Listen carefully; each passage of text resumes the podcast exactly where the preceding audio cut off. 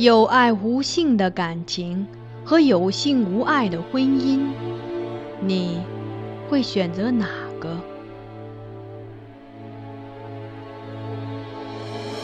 这是一个淹没于宋史中的故事。皇帝的爱女选择了前者，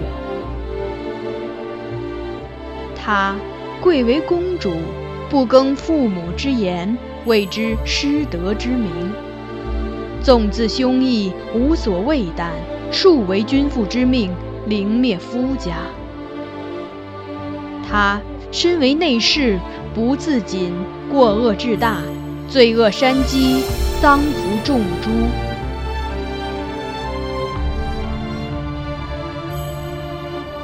香雾，桃源路，万里苍苍，烟水暮。留君不住，君须去。秋月春风闲度，桃花凌乱如红雨，人面不知何处。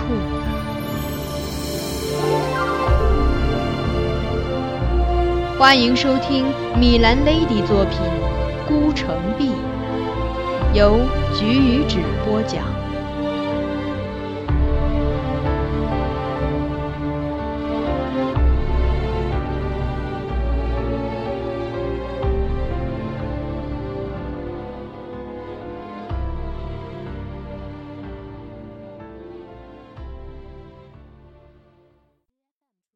小宋。端午节前，我寻了机会出宫去找崔白，告诉他秋荷之事。这于我而言是比当年测墨弈尤难数倍的任务。起初是我给了他希望，现在又亲自告诉他希望的破灭，这令我万分惭愧。吞吞吐吐地向他简述了一下事情经过。还未提及金上对秋荷清雅有加这一点，而这已让我很长时间内不敢抬手看他。没关系的，反倒是崔白和颜安慰我：“你一直尽心尽力的帮我，即使事不协，亦不是你的过错，是我肤浅，原难求董姑娘这样的如花美眷。”我唯望时间能让这段姻缘有再续的可能，或者再等等，等官家淡忘闰月之事，皇后或可再请他放董姑娘出宫。崔白略一笑，道：“怀吉，如实说，自议婚约以来，我常常惴惴不安，但觉喜从天降，又进展得太顺利。”反而不像我这落魄穷途一贯的命数呢。何况他居于深宫，过惯了锦衣玉食、无忧无虑的安稳日子，就如九天仙女一般。日后若嫁了我，只能常年守着一个锦食丹青的呆子，为柴米油盐犯愁。纵他无怨言，我亦难心安。如今他既获晋升，想必会有更好的前程，我又何苦拖累他？我想说一些劝解的话，但这向来非我所长。思量半晌，只说出一句：“董姑娘并不会那样想。”我知道，崔白说，目光慢抚面前壁上挂着的一幅远峦烟水，须臾徐徐吟道：“刘郎已恨蓬山远，况隔蓬山几万重。”这时，本朝翰林学士宋祁借李商隐的诗，化用在一句《鹧鸪天》里的词句。宋祁字子京，与其兄宋祥同年登科。当年若按礼部所奏，应是宋祁第一，宋祥第三。但张献太后不欲令弟名列于兄之前，乃擢宋祥为状元，而置宋祁为第十。如今兄弟二人同在朝为官，世人呼宋祥大宋，而宋祁则为小宋。宋祥明练故时，清约庄重；宋祁文藻胜于其兄，但喜宴游，好风月，一向倜傥挑达。这却鹧鸪天记录的便是他一次艳遇。那日，宋琦策马过京中樊台街，恰逢皇后率众宫人自相国寺进香归来。小宋引马避于街道一侧，秀谷公车迤逦而过。其中一辆经过他面前时，有内人自车内牵连，两痕秋水在他脸上盈盈一转，笑对同伴说：“那是小宋呀。”语罢，秀帘复又垂下，公车辘辘不停歇地往宫城驶去。虽只惊鸿一瞥，宋琦却已记住那内人丰容玉颜，婉转清音。归家后，当即提笔写下一阙《鹧鸪天》：画骨雕鞍狭路逢，一生长断绣帘中。身无彩凤双飞翼，心有灵犀一点通。金作乌，玉为龙，车如流水马如龙。刘郎已恨蓬山远，况隔蓬山几万重。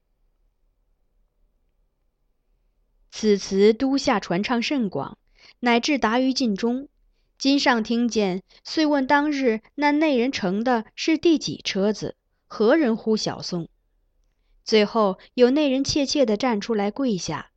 说以前曾在试验时见官家宣翰林学士进来，左右内臣相顾低语，这是小宋。后来在车子中偶然遇见，一时兴起，便呼了一声。金上随后召来宋琦，从容语及此事。宋琦惶惧告罪，金上却笑道：“你词中但恨蓬山远，以朕看来，这蓬山离你倒不远。”旋即把那内人赐给了他。这事已与红叶题诗的意事一样，成为宫城内外争相传颂的佳话。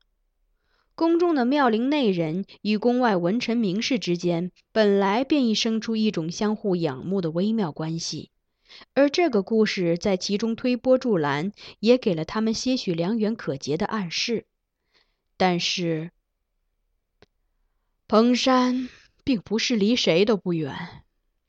结局圆满的佳话没有妨碍崔白的判断，他很清醒的这样说。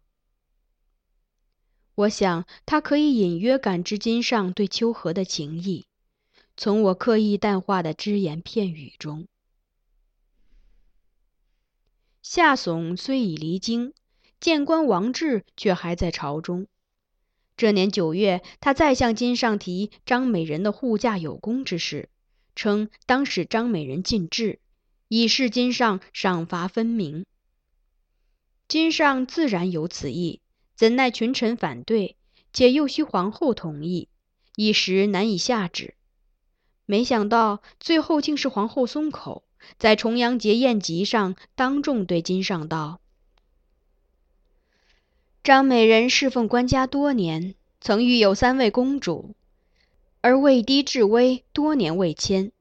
今既有功，不妨进至为妃，以表陛下抚慰嘉奖之意。金上默然凝视皇后，而皇后仪态安闲，目中波澜不兴。众人屏息静观，许久后才听金上道。那日贼人作乱，全仗皇后指挥调度护卫。若要嘉奖，理应皇后为先。坐在一株白色檀心木香菊之旁，皇后唇角微扬，笑容如那秋花清淡。承蒙陛下眷顾，臣妾身为国母，名位已隆，无可复加。况陛下以臣妾为妻。臣妾原无以为报，为陛下做的只是分内事，又岂敢邀功请赏？于是这年十月，金上晋美人张氏为贵妃，并决定择日为她行册礼。受命为张美人写侧妃告示的翰林学士，便是文藻华美的小宋宋琦。此前国朝从未有嫔御进制为妃时行册礼之事，惯例是命妃发册，妃辞则罢册礼。因册里规模盛大，人力财力皆花费甚巨，国朝嫔御，多知韬晦之道，亦不爱借此招摇，惹宫人及诸臣非议，故君辞而不行。宋琦可能理所当然地认为，这位新晋的贵妃也会这样想。所以，未按行册里的程式，先听阁门宣读侧妃致辞，受命而写告敕，将告敕送中书，结三省衔，再呈官告院用印，然后才进呈贵妃。而是不待到行册里之前听宣致辞，先就把告敕写好，也不送中书，自己径取官告院印用了，封好后即送交贵妃。显然，他犯了个错误。并不是所有妃子都不想行册礼。御行册里的张美人见这重要的告敕像个土地主新纳的小妾一样，简简单单的就从后门随意送进来了，不由得勃然大怒，把告敕置于地上，坚决不受。又向金上哭闹着诉说小宋怠慢之罪，磨得金上答应让宋琦落职之许州。小宋落职细节传出，中外皆叹，而美人张氏即在这一片叹息声中，开始了她越发骄恣的贵妃生涯。宫中娘子们面对张氏的骤然迁升，自然也是啧啧称奇。大家均猜到她迟早会进制，但没想到竟会从四品的美人一下进至一品贵妃。贵妃为四妃之首。地位仅次于皇后，金上多年以来皆虚嗣妃位，诸娘子最多只进至二品，现在竟如此擢升张氏，以致许多常年位列张氏之前的嫔御，例如福康公主生母苗淑仪和夭折的皇长子生母于冲仪，名位转瞬之间倒比她低了。娘子们不满之下，更关注张贵妃进位内幕。不久后，就有人探听到，自夏总离京后，张氏与王志联系更为频密，私下赐给王志的金币数已居万计。进位事成，张氏得意洋洋，乃至在向人提及王志时，公然说：“那是我家谏官。”这桩贿赂朝中官员的丑闻传遍六宫。到最后，无人不晓，想必也曾反传入张贵妃耳内，但她并不以为耻，倒是像有意挑衅示威于朱娘子一般，请求金上让王志在行册礼时为他捧册宣制。后妃册礼是应有官员捧册，金上遂将此事赴中书省讨论，中书诸官员本不耻王志，便奏说。按旧制，捧册官员职位必在代制以上，王志并不具备这资格。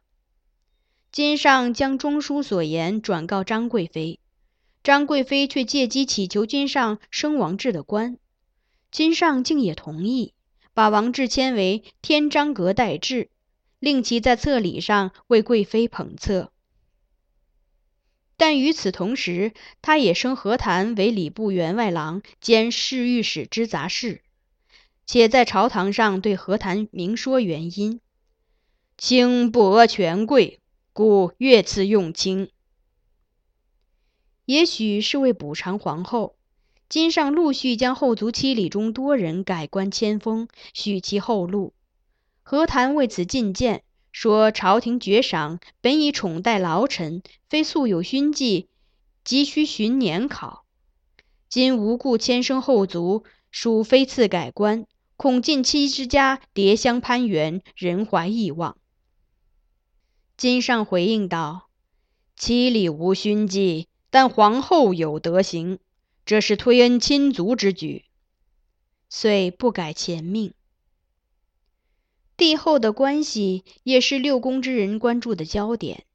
自宫乱之事后，金上与中宫未曾同宿，而在张贵妃册礼那天，一些小迹象令娘子们对他们的近况有了诸多猜疑。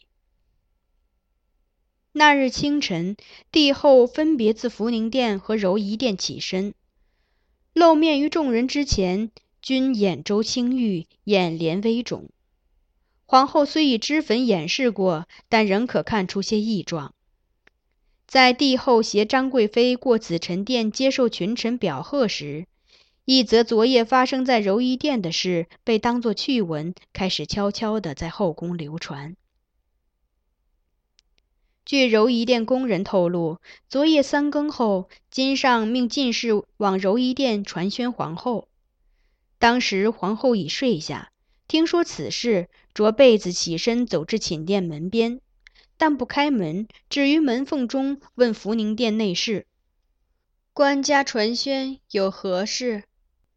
内侍回答说：“官家夜半醒来，独自坐着饮酒，不觉饮尽，便遣臣来问皇后殿有酒否，可否携一些过去。”皇后却不奉诏，但说：“此中便有酒，我亦不敢再拿去给官家。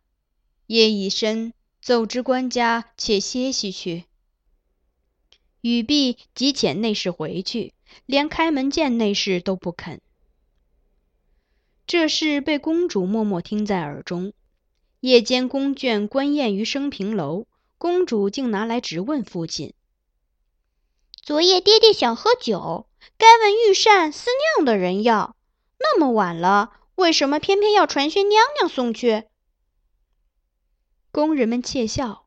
皇后正襟危坐，宛如未闻，而今上面有窘色。低声咳嗽两声，想想才道：“既已夜深，自不便劳动许多人。”公主追问：“就算不想劳动下人，宫中娘子这样多，阁中都存了不少酒，爹爹为何又单问不常喝酒的娘娘要？”金上一时语塞。张贵妃见状，把话头接了去。臣妾娘家又送来一些上好的羊羔酒，下次若官家想饮，只管差人来取便是。金上尚未答，公主已先开口，对张贵妃道：“谁不知道张娘子阁中酒多？爹爹不问你要，自然有他不要的道理。”张贵妃顿有愠色，似想唇齿相讥。但转瞬间见金上正在观察他反应，虽又按下怒意，强颜笑道：“公主说的是。”叶轩中宫之事，在娘子们看来是金上欲向皇后示好的讯息。借酒说话，无非是抹不开那点面子，怎奈皇后并不顺势接受。看那眼睛，他们应该都是一夜无眠吧。于冲一次日在仪凤阁中与苗淑仪说：“这情形竟像小夫妻闹别扭，这是何苦呢？”苗淑仪微笑道：“他们面上一向相敬如宾，但私下这点别扭，十几年来一直都有，有时候连我都看不透。”公主闻见他们议论，又挨过来想仔细听。被苗淑仪点了下额头。你这丫头，上次在晚宴上傻乎乎的乱问你爹爹什么，让他好半天下不了台。公主嘟嘴道：“我才不傻呢，我是看张娘子嚣张，才故意那样说给他听的。”